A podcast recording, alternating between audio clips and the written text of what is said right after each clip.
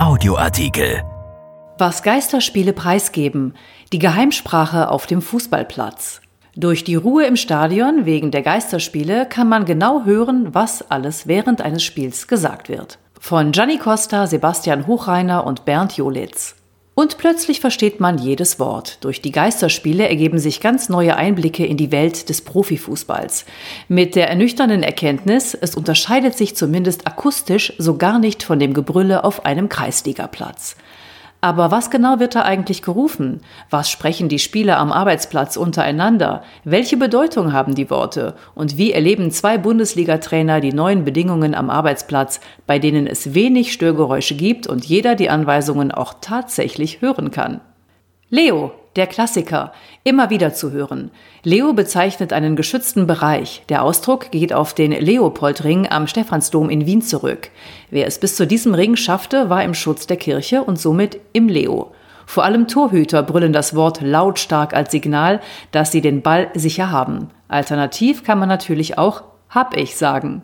Raus, Signal, um Mitspielern zu signalisieren, umzuschalten und von Defensive auf Offensive zu wechseln. Ziel ist es, aus der Gefahrenzone, also dem Strafraum, in einen neutralen Bereich, dem Mittelfeld, zu verschieben. Sollte einheitlich geschehen, damit auch die Abseitsfalle funktioniert. Jeder hat einen. Zumeist von Keepern vor Eckbällen gerufene Aufforderung, dass sich jeder der Mitspieler einen Gegner suchen soll. Klingt total simpel, erweist sich in der Praxis erstaunlicherweise als schwer umsetzbar, was vor allem daran liegt, dass die Gegenspieler frecherweise nicht einfach stehen bleiben, sondern dynamisch verschieben. Nur stellen, Aufforderung an den eigenen Mann, nicht in den Zweikampf zu gehen, sondern den Gegner nur daran zu hindern, an ihm vorbeizukommen. Dadurch soll auch verhindert werden, dass ein Freistoß in ungünstiger Position gepfiffen wird. Ruhig. Auf dem Platz geht es mitunter sehr hektisch zur Sache. Da ist es hilfreich, wenn man vom Mitspieler ein paar Hinweise bekommt, wie entspannt man sich bewegen kann. Dadurch soll verhindert werden, dass es im Spielaufbau zu leichten Ballverlusten kommt. Hier, Spieler wollen immer den Ball. Das untermauern sie gerne lautstark, auch wenn sie vielleicht gar nicht in optimaler Position sind. In der Regel ist ein Spieler aber so fokussiert, wenn er auf das Tor zuläuft, dass er solche Kommandos eher weniger wahrnimmt. Und wie geht es den Trainern damit? Marco Rose, 43, ist seit diesem Jahr Trainer von Borussia Mönchengladbach. Geiler Ball, lobte Rose kurz, aber deutlich, beispielsweise den Diagonalball von Matthias Ginter vor dem Treffer zum 2 zu 0 der Borussia beim 3 zu 1 Sieg in Frankfurt am ersten Spieltag nach dem Restart. Im gleichen Spiel wurde es aber auch lautstark. Mehr Lazzi, da muss mehr kommen, schrie Gladbachs Trainer.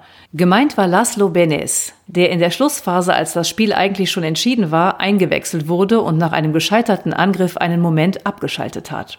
Drei Wochen nach dem Frankfurt-Spiel hörte man Rose zuletzt beim 4 zu 1 Sieg gegen Union Berlin rufen, ja, Lazzi, genau das, super. Diesmal hatte er nach einem Ballverlust sofort den Weg zurück angetreten und bei der Defensivarbeit mitgeholfen.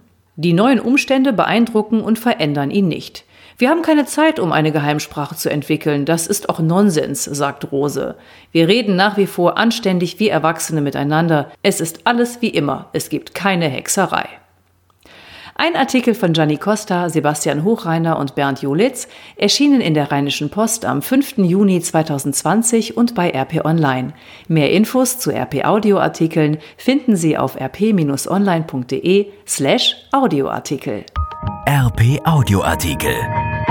Ein Angebot von RP Plus.